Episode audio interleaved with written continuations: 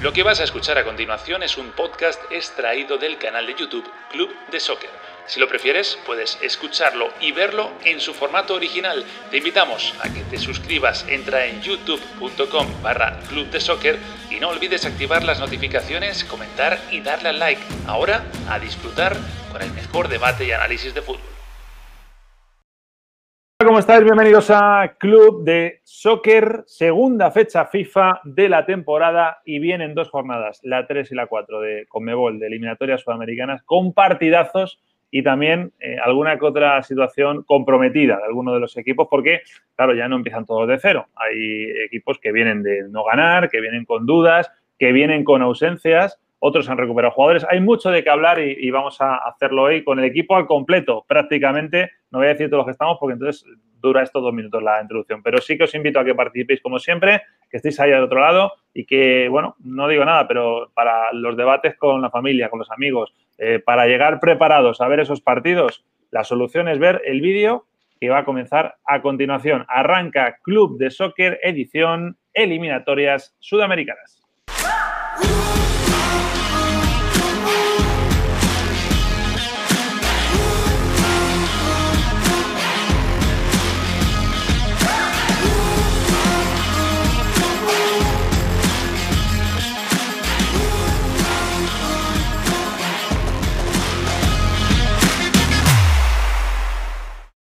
Bueno, bueno, bueno, bueno, qué locura, ¿eh? El club casi al completo, Carlito Suárez, Bruno Bain, Daniel Chapela, Ale Figueredo, hola a todos. Hola, qué bueno estar en un club así de, de, repleto. Como decía Dani recién en línea privada, qué, qué linda grande. que son las eliminatorias sudamericanas. Que... Sí. Muy lindo, muy lindo. Sesión extraordinaria. Club selecto, club... eso, esa sesión extraordinaria.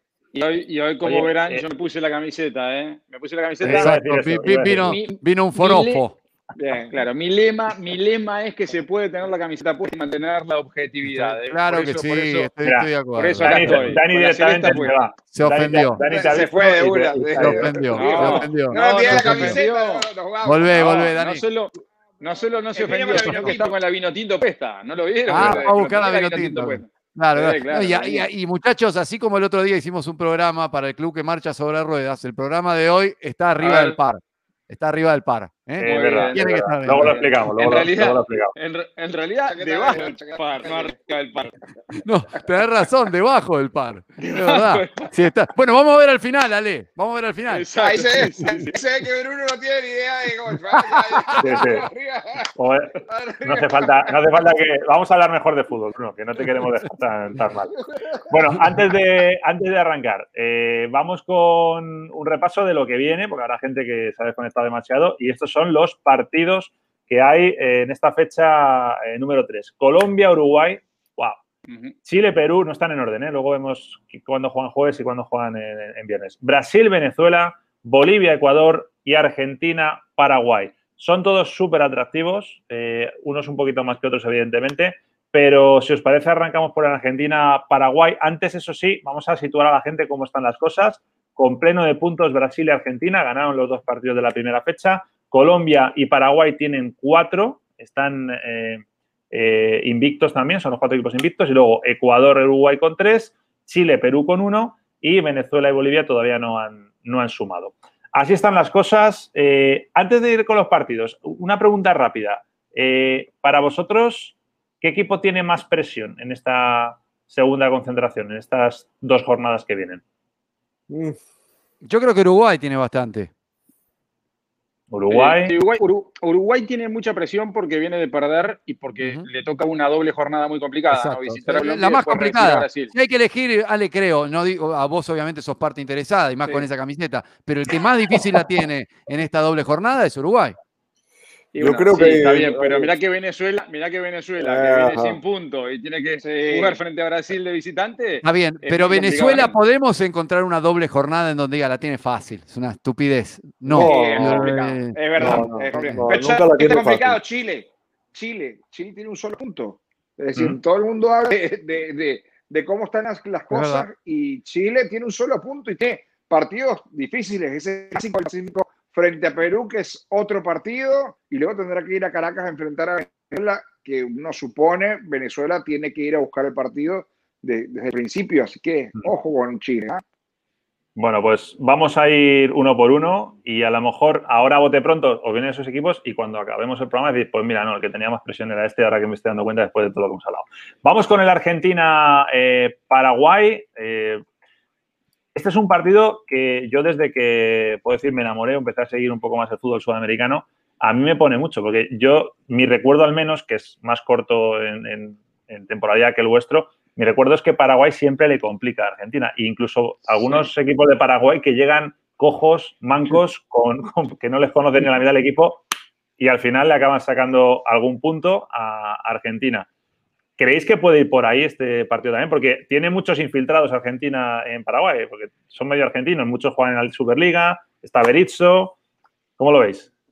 Sí, yo no creo que pase esta vez. Es cierto que históricamente Paraguay ha complicado a Argentina muchas está devaluado. incluso en Buenos Aires, pero está devaluado. Eh, el partido finalmente se juega en Buenos Aires, hay que decir, porque hubo muchos rumores que se iba a ir a Santiago del Estero, se juega en la eh, de a poquito creo que Scaloni, eh, a partir de la victoria importantísima conseguida en La Paz, encuentra una tranquilidad y esa base que empezó en la Copa América pasada, agregándole algún que otro elemento.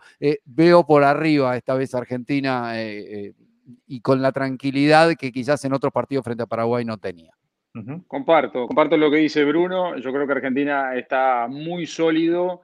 Creo que Scaloni ha logrado sortear su peor momento eh, y estamos hablando de esa presión que existía quizás previo a la Copa América, de cómo llegaba Argentina. Es cierto que después eh, el resultado final no pudo ser el que, el que esperaban, pero me parece que a todos nos dio una sensación de que Scaloni logró de alguna manera encauzar esa renovación. Con algunas excepciones, sí, con algunos jugadores que quizás eh, se mantuvieron en el proceso y que mucha gente hubiese preferido que no están. Por ejemplo, Di María, que vuelve después de mucha presión mediática tras no estar convocado. Pero yo creo que Scaloni ha hecho muy bien las cosas. Y los dos resultados del arranque de la eliminatoria son muy importantes. Argentina vuelve a jugar de local y como decía, este Paraguay no es el Paraguay que te enamoró, Nacho. Seguramente te enamoraste eh, en Francia 98. Eh, debo, confesar, debo, confesar entre nos que tengo unos pantalones de la selección paraguaya. Me la regaló mi señora esposa. Ah, bueno. No sé por qué. entonces lo del amor viene en serio. Sí, sí, totalmente. Oye, una cosa que me, parece que, no es noticia, pero que hay que destacarlo, eh, desde aquí un aplauso a Leo Messi, el taxista de Sudamérica, porque cada vez que hay fecha FIFA, se monta en el avión, la otra vez fue a Luis Suárez, estaba vino con Paredes, con, con Di María. Eh, si no fuera por Messi, no sé si se jugaban ¿eh? las eliminatorias. Como en la selección, ¿no? Como en la selección, ¿no? Es el que, es el que maneja la selección, es el, que, el hombre que trae el que conduce la selección de Argentina, que debería ser el líder. A mí me gusta mucho el grupo, pero yo estoy muy expectante por ver cómo va a cuajar Di María, porque por todo el ruido mediático que hubo alrededor, por lo bien que lo ha hecho en, en el club y no lo ha hecho bien en la selección. Quiero ver cómo encaja, quiero ver cómo encaja en la selección, si va a ser titular, porque si lo llama, y uno piensa que tiene el nivel, debería ser hablar por quién, eh, con, con, Campos y con Messi que ha funcionado. Quiero ver cómo maneja eso Scaloni, porque hasta ahora ese grupo joven lo ha manejado muy bien, pero cuando ha tenido que intervenir, apoyarse en los Kun como en la América o en los Ángel Di María en las experiencias que no son parte fundamental de su grupo, por ahí ha fallado. Por eso es que tengo mis dudas de ver cómo lo va a gestionar. Por ahora creo que, que funciona. Bueno, yo, yo estoy de acuerdo en el favoritismo de Argentina, ¿cómo no estarlo? no Es eh, claramente más equipo que, que Paraguay. Y, y, estoy de acuerdo que esta Paraguay está en una versión disminuida en relación a la de otras épocas. Perdona, Dani, Paraguay está invicta, ¿eh? que no se nos olvide. No, pero iba a decir que yo sí creo que es un rival que lo puede complicar. Eh, em, si, si, si, revisamos los partidos de Argentina, yo creo que lo de La Paz fue, eh, digamos, un partido que merece un análisis aparte porque jugar en la altura tiene una serie de condicionantes que alteran la lectura de un partido y Argentina lo supo sacar y creo que, que tuvo un mérito enorme haberlo logrado. Eh, sobre todo por las pocas veces que eso pasa, mm. pero el partido contra Ecuador, que sí es un parámetro más fiable en cuanto al juego, a mí, a mí me parece que, que, Argentina dejó, dejó muchas dudas de juego eh, ante un rival, recordemos, Ecuador, que, digamos, estaba eh, entrando en contacto el entrenador con sus futbolistas en, pocos días y terminó armando un partido es verdad, con poca llegada al arco rival, pero digamos con, mucho orden y complicándole la generación de juego a Argentina, es decir, le costó encontrar profundidad. Eh, uno siempre con Scaloni tiene la incógnita de cómo va a terminar acomodando el equipo, cómo va a pararlo.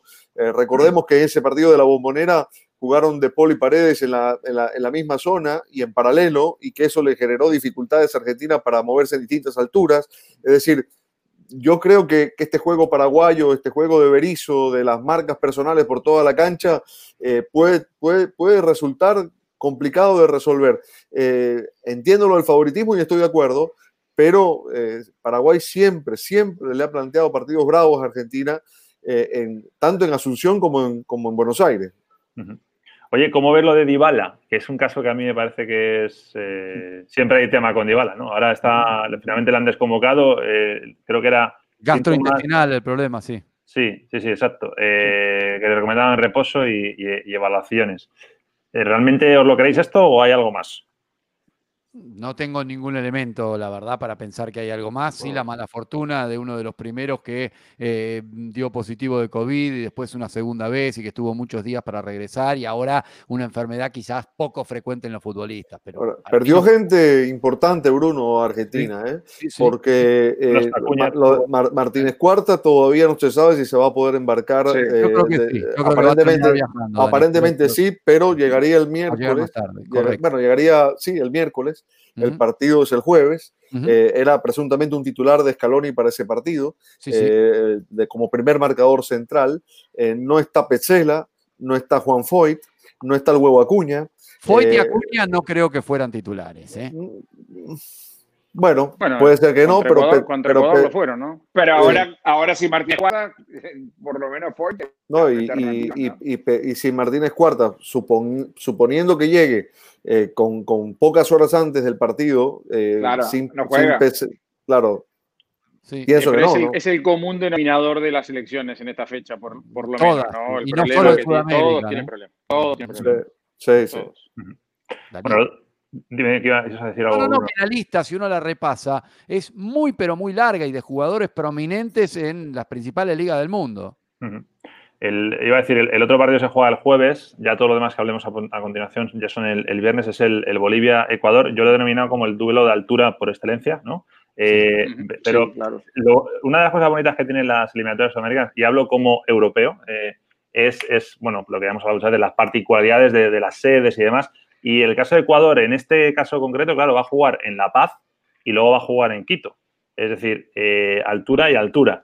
Y en la lista que ha presentado Alfaro, eh, es una lista condicionada con jugadores que a lo mejor en otras condiciones no estaría eh, en esa lista, pero que están acostumbrados a jugar en altura. Es una manera también de apostar, como en su día Farías también en la otra fecha, ¿no? Dejó a gente adaptándose en La Paz.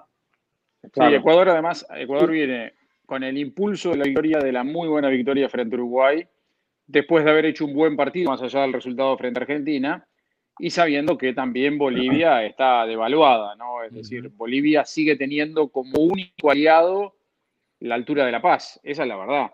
Y cuando le toca jugar frente a una selección que también puede lidiar con esa situación sin grandes traumas, como es Ecuador, yo creo que está claro dónde se instala el favoritismo, ¿no? Me parece que en ese sentido bueno, Ecuador debería resolver esta tercera jornada sin mayores inconvenientes. La Tan bueno es el momento de, Ecuador y si se quiere el acostumbramiento de sus jugadores a, La Paz, que es de las selecciones que más tiempo lleva sin perder. Creo que son que la eliminatoria del 98, la última vez que cae eh, en la altura. 11 partidos sin perder con Bolivia, sí. Ahí tenés. Y, además el buen momento de Caicedo arriba, ¿no? Anotando goles eh, importantes en los finales de los partidos.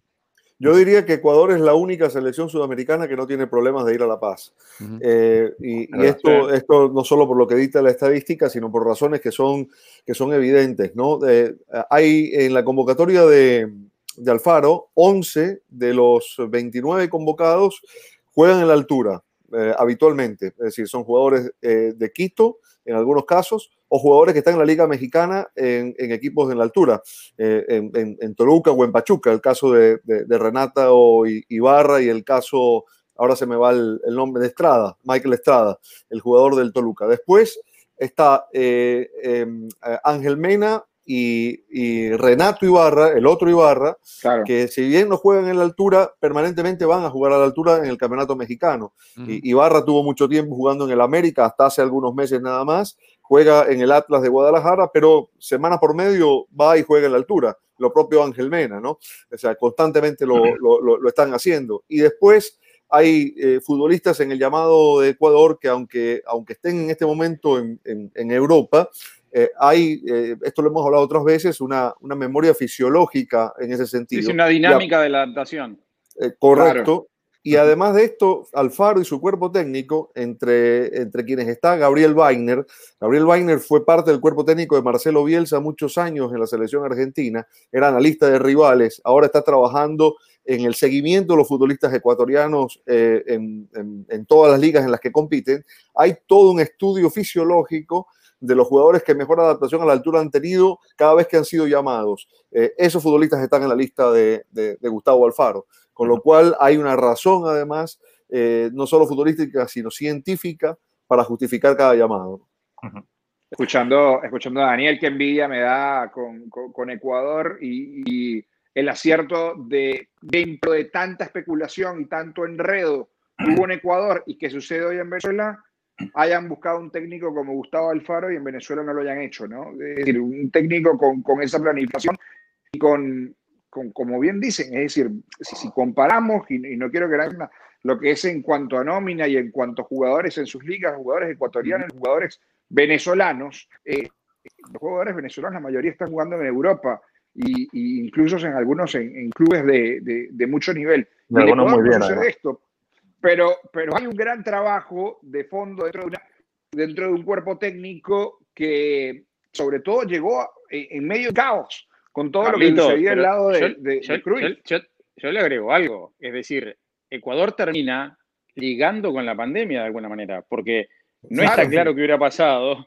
Es decir, ¿cuál era el Ecuador que íbamos a ver con, un técnico que no conocía el medio? Y sin embargo termina saliendo el proyecto original, y bueno, a último momento es cierto, llega Alfaro.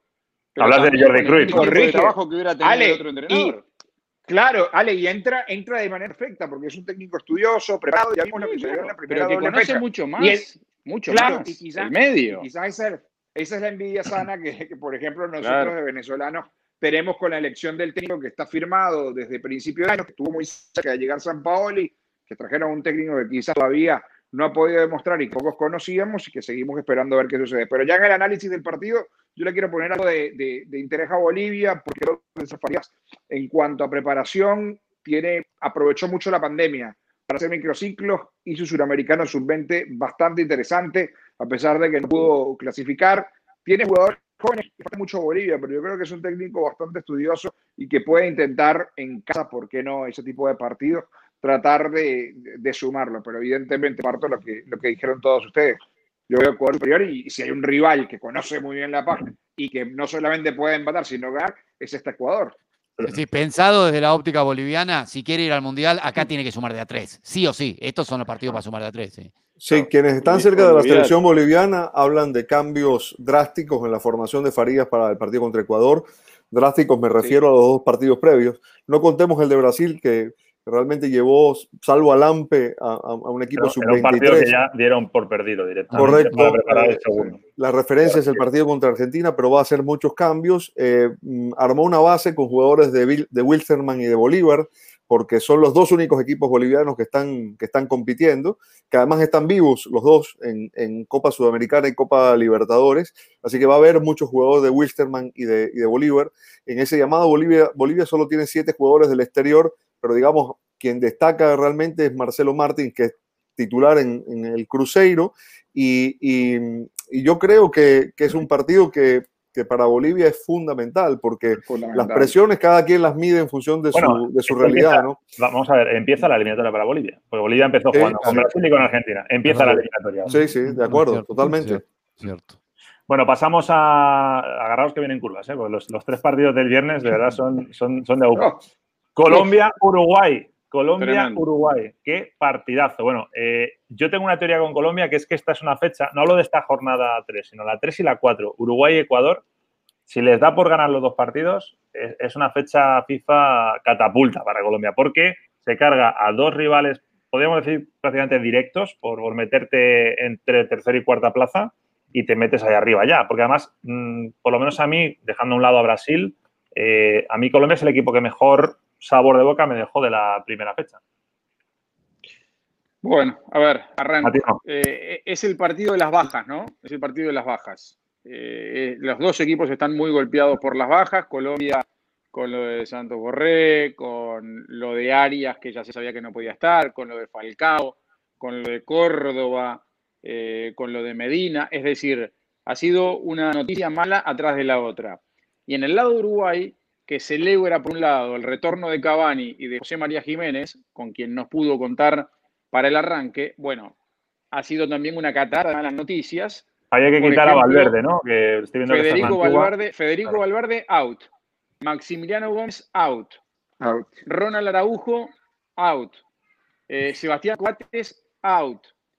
Eh, por eso, por eso te has puesto la celeste, Figue, por si te convocan a ti, ¿no? Claro, sí, sí. Martín Silva, Martín Silva, también out. Es decir, hubo que improvisar, están esperando, están pendientes qué pasa con Martín Cáceres con la salida de la Fiorentina por el famoso tema del, del COVID se están cruzando los dedos para que se permite la salida desde Italia. Es el mismo caso que Martínez Cuarta, ¿no? Y de Eric Pulgar también.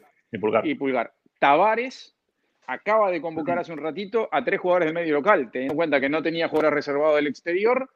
Convocó a Alexis Relin, que juega en Rentistas, un jugador muy veterano, con mucha trayectoria, pero que nadie contaba con él para la selección.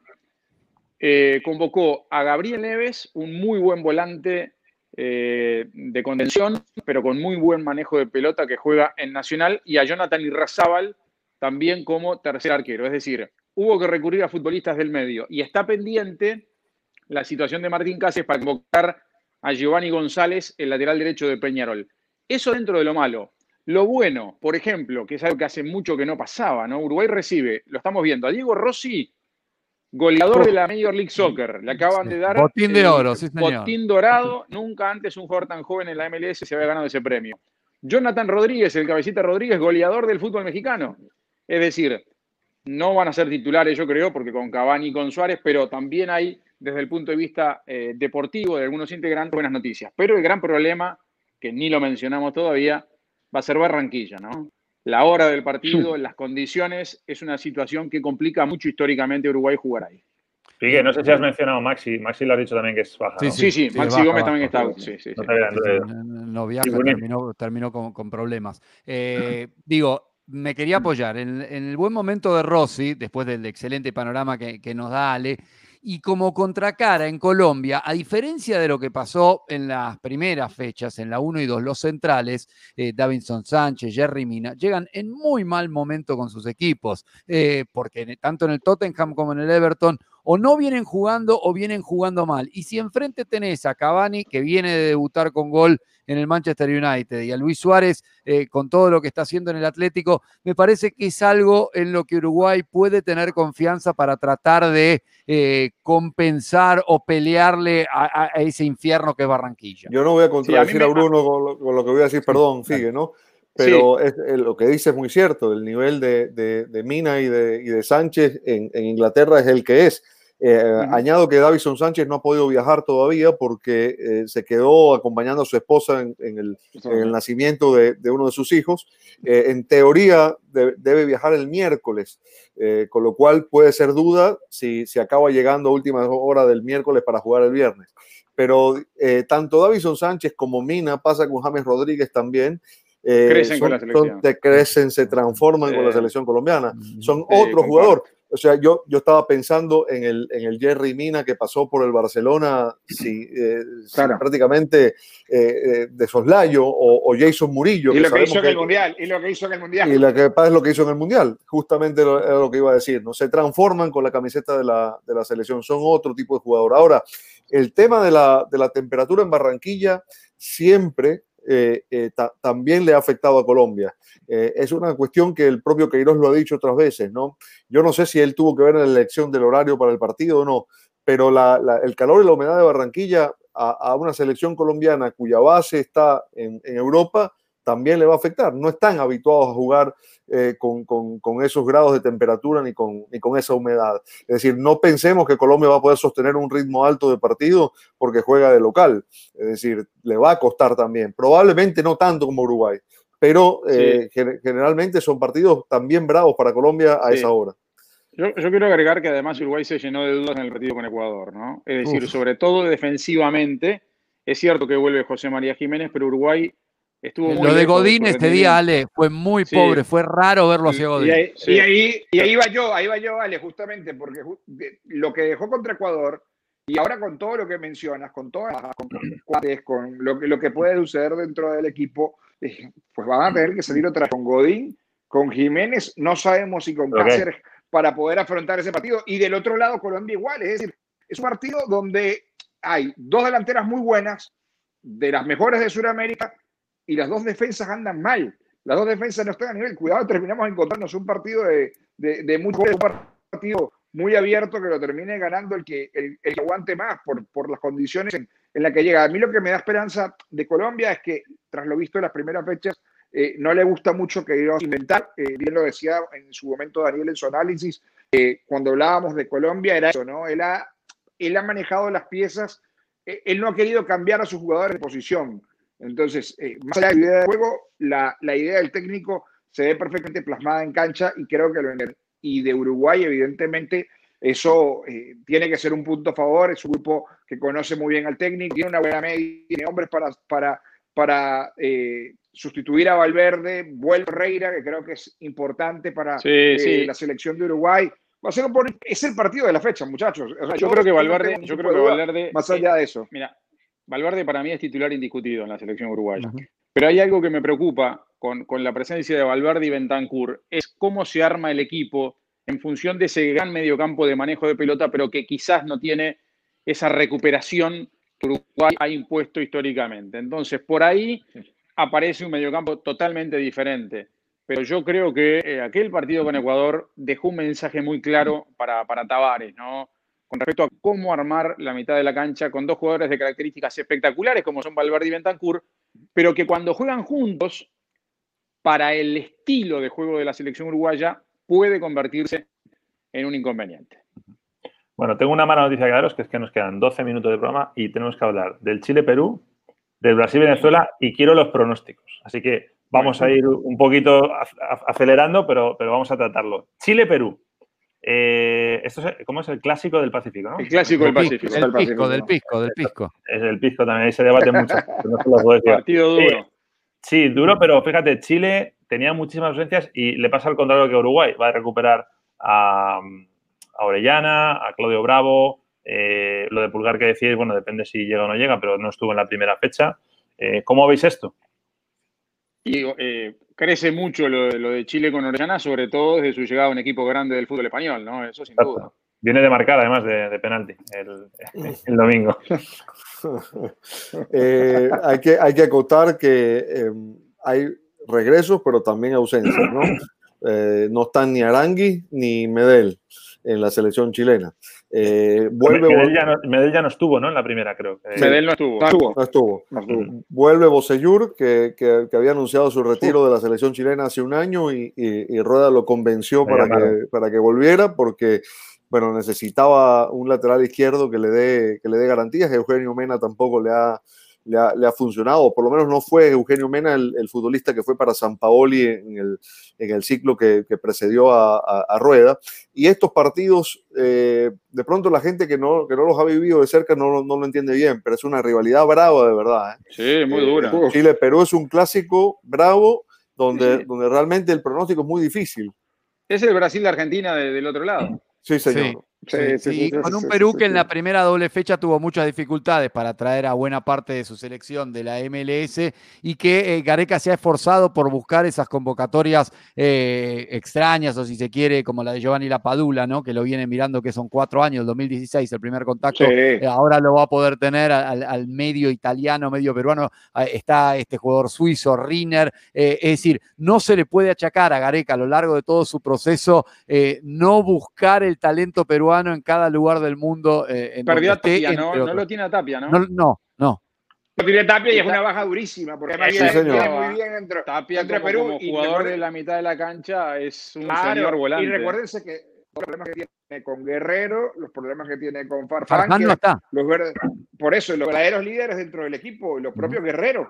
Es decir, esta selección pierde a su elemento más importante que tiene que jugar con un montón de jugadores eh, desconocidos dentro de la selección. Es decir, hoy Perú, todos hablan de la Padula como, como líder, el que va a llevar la 9 junto a Ruidías, que muy bien la rompe en Estados Unidos, pero la selección jamás ha podido. Eh, tendrá que apoyarse en Andrés Carrillo, que se vio muy bien en la primera fecha del eliminatorio, y por allá intentar hacer daño a Perú, pero para Chile es vital ganar de local con lo mal que comenzó con la situación de Reinaldo Rueda, que yo creo que en Chile no están del todo convencidos del trabajo técnico colombiano, él se sigue manteniendo, se ha rebajado el salario cuatro veces ya, eh, ha arreglado los líos internos, pero la selección no termina de convencer, es decir, es un duelo eh, que llega a un momento muy complicado para ambos.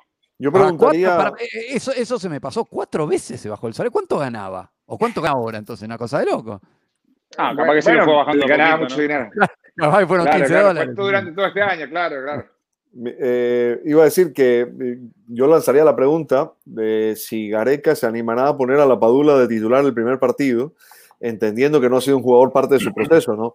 Digo, yo me imagino que... Bastante metódico ahí. Yo, pienso que no también, ¿eh? Yo creo que, que, que, va a respetar las jerarquías, al menos en, este primer partido, ¿no? Eh, digo porque yo presumo que Ruidías va a ser el delantero titular, porque es verdad que no es eh, o no ha sido tan determinante, sobre todo porque Pablo Guerrero ha tenido un papel de, preponderante en la selección peruana, ¿no? Pero Ruiz Díaz es el autor del gol más importante de Perú en los últimos años. Sin dudas, el que dejó sin trabajo a Dunga, sí, señor, en Boston, en la Copa América. Ahora, de la Padula también me llama la atención el tema de la convocatoria en cuanto a que no confirma 100% que legalmente esté para jugar, que sea peruano. Como que Gareca dice, estábamos haciendo esta gestión y ahora que está más cerca lo voy a traer a ver si eso ayuda. Y me llama la atención porque uno supone que primero ves, puede jugar, tiene los documentos y lo listo, lo llamo. No al revés, lo llamo para ver si convenzo al presidente. Ya lo tiene, ya lo tiene, por cierto. Ya, le, entregaron su, documento. y me, dicen que no, que no habla español. ¿eh?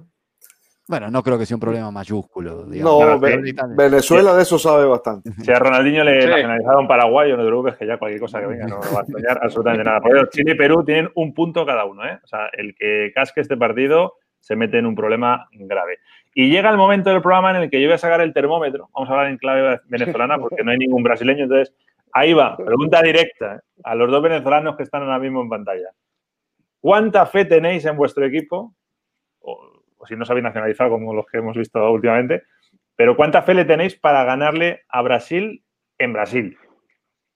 No, ganarle es muy complicado, Nacho. Creo que Venezuela además nunca lo ha podido hacer, pero por lo menos tratar de arrancar un empate. Neymar está, pero probablemente no juegue, viene lesionado, no, va a estar, no va a estar Coutinho eh, en el partido, no es decir, se encuentra dentro de, dentro de todo a una Brasil al menos eh, con unas bajas muy, muy importantes. Pero claro, tras lo visto en las primeras dos fechas, que puede ser no haber de Venezuela. La gran noticia es que recupera Salomón Rondón, que es el líder natural de esta, de esta selección, yo creo que es incluso más importante que el capitán, eh, un hombre que maneja muy bien el grupo y que juega muy bien de espalda a, los defensas. Fue fundamental en la permanencia de su equipo en China.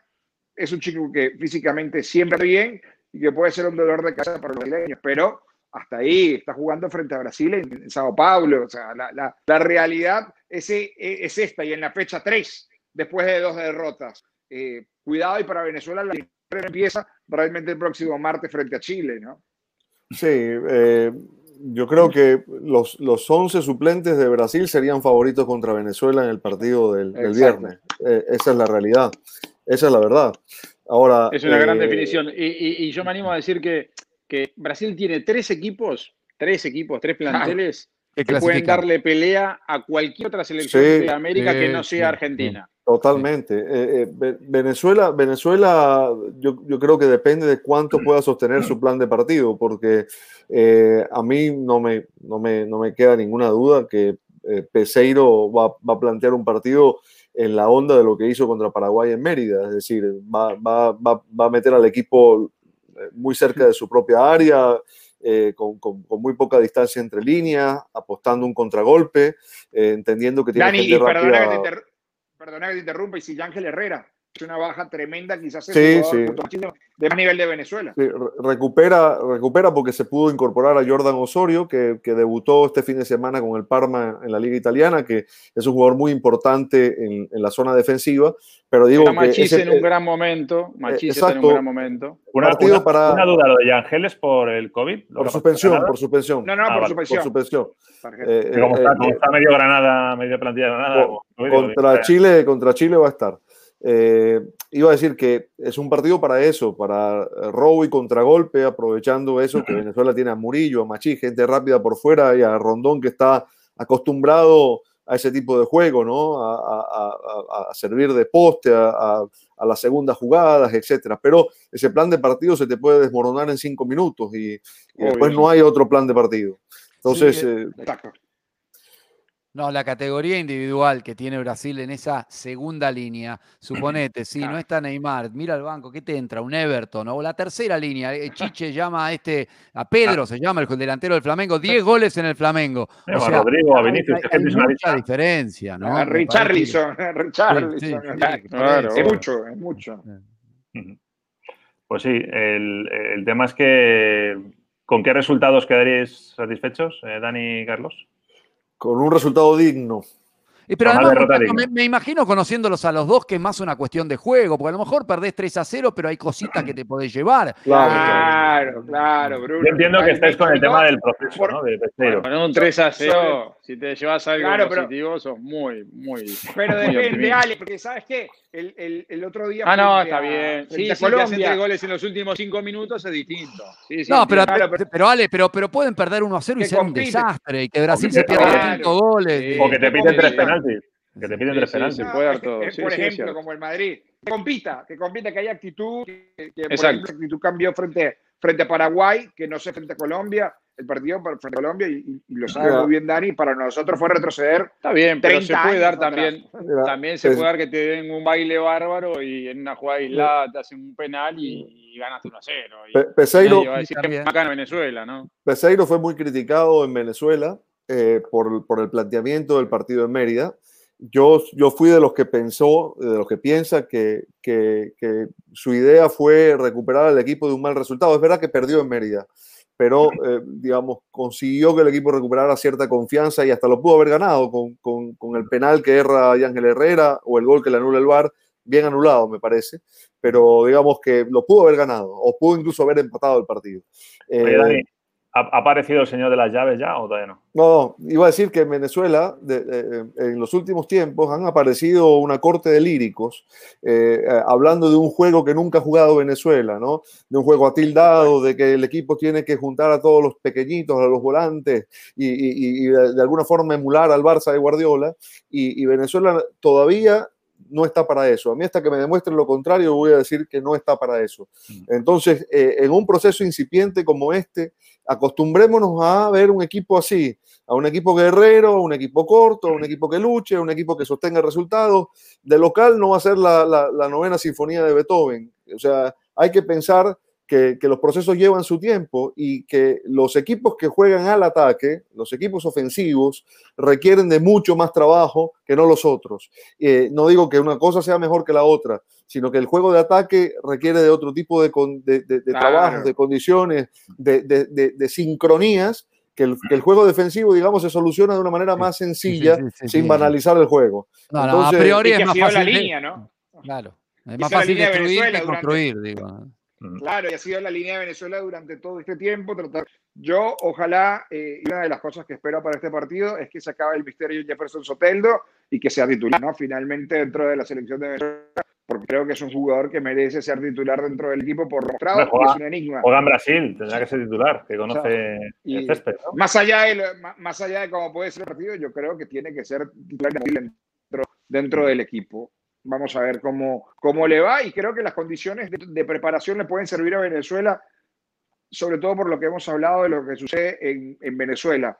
jugar de, visitante le sirve para que la conexión de, los viajes sea mejor, para que los campos de entrenamiento los puedan aprovechar, para que estén en hoteles con condiciones. bueno, han tomado la decisión que para el partido frente a Chile el martes, que ya analizaremos en Caracas, al menos tenga las mínimas condiciones y no como sucedió en Medida, ¿no? Bueno, el señor de las llaves del que yo hablo es el que va cerrando puertas en la oficina donde está eh, Dani, que está a punto de llegar. Entonces, si queréis, ya para despedir, vamos con pronóstico. Lo vamos a hacer por el orden que estamos ahora mismo de izquierda a derecha. Es decir, Carlitos, Bruno, Dani, Pique y luego acabo yo. Eh, Carlitos, ¿estás preparado? Sí, pues, estoy preparado. Ahí van tus siempre. Tu pronóstico, venga.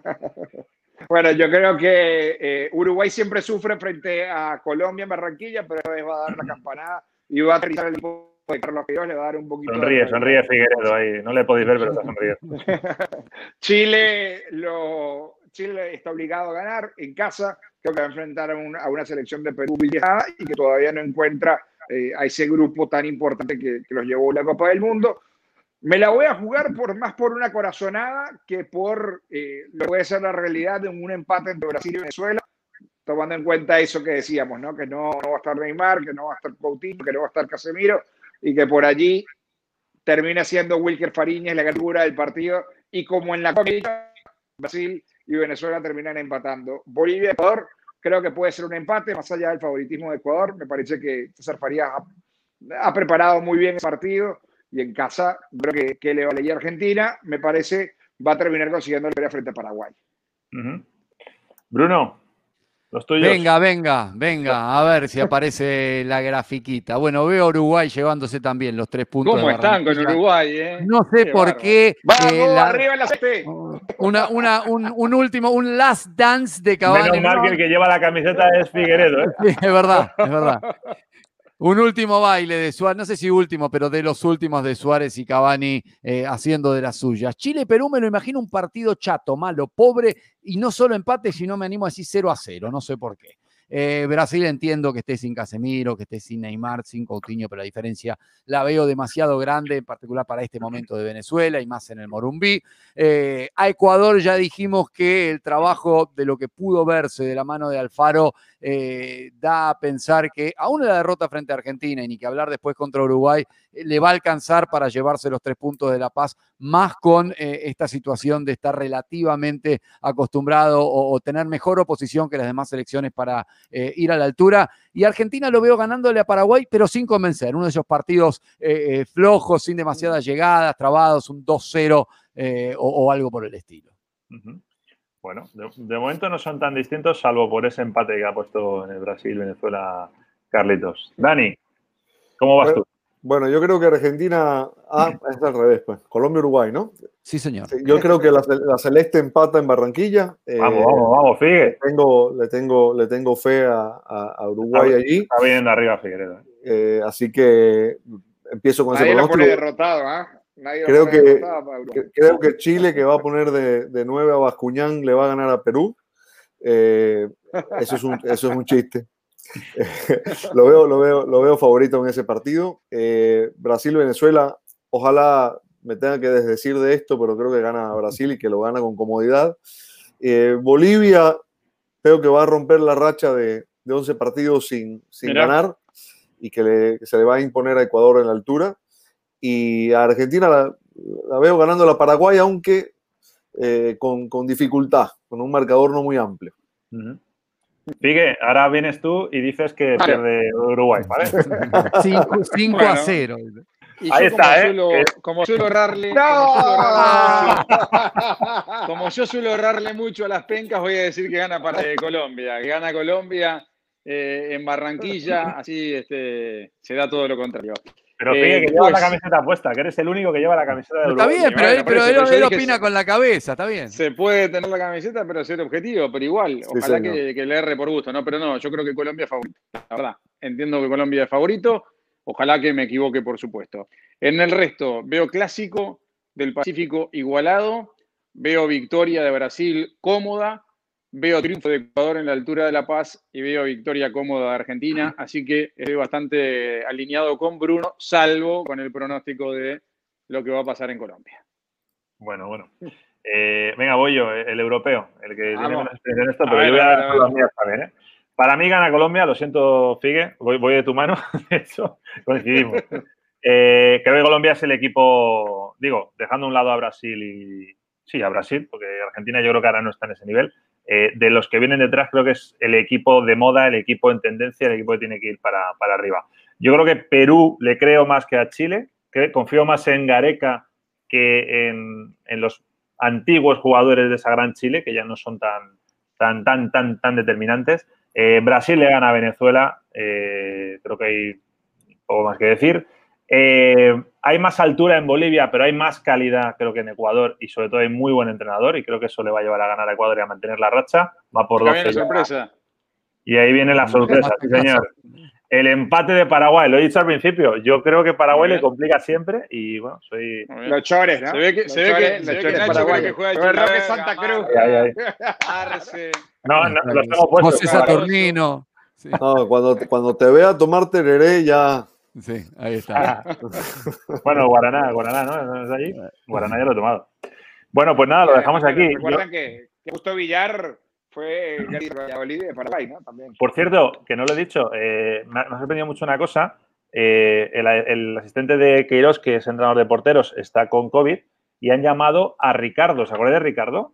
El, guardameta español del Manchester United, Sporting, sí señor, sí. Sí señor, pues eh, es el que se ha llevado para entrenar a los porteros. Me ha hecho gracia porque digo, bueno, ¿qué, qué pinta ahí? Bueno, pues ahí está, en las eliminatorias americanas. Eh, tenemos partidazos, después de los partidos haremos edición de, Club de Soccer. Ustedes véanlo como quieran, se gastan la morterada de dinero que cuesta, se ponen el parche en el ojo, lo que quieran, o no lo vean, pero luego se vienen a Club de Soccer y aquí, y aquí sí, ¿eh? aquí hablamos de, de todo eso. Chicos, un beso grande. Gracias como Abrazo, siempre. chicos. muchachos. Cuídense. Chao.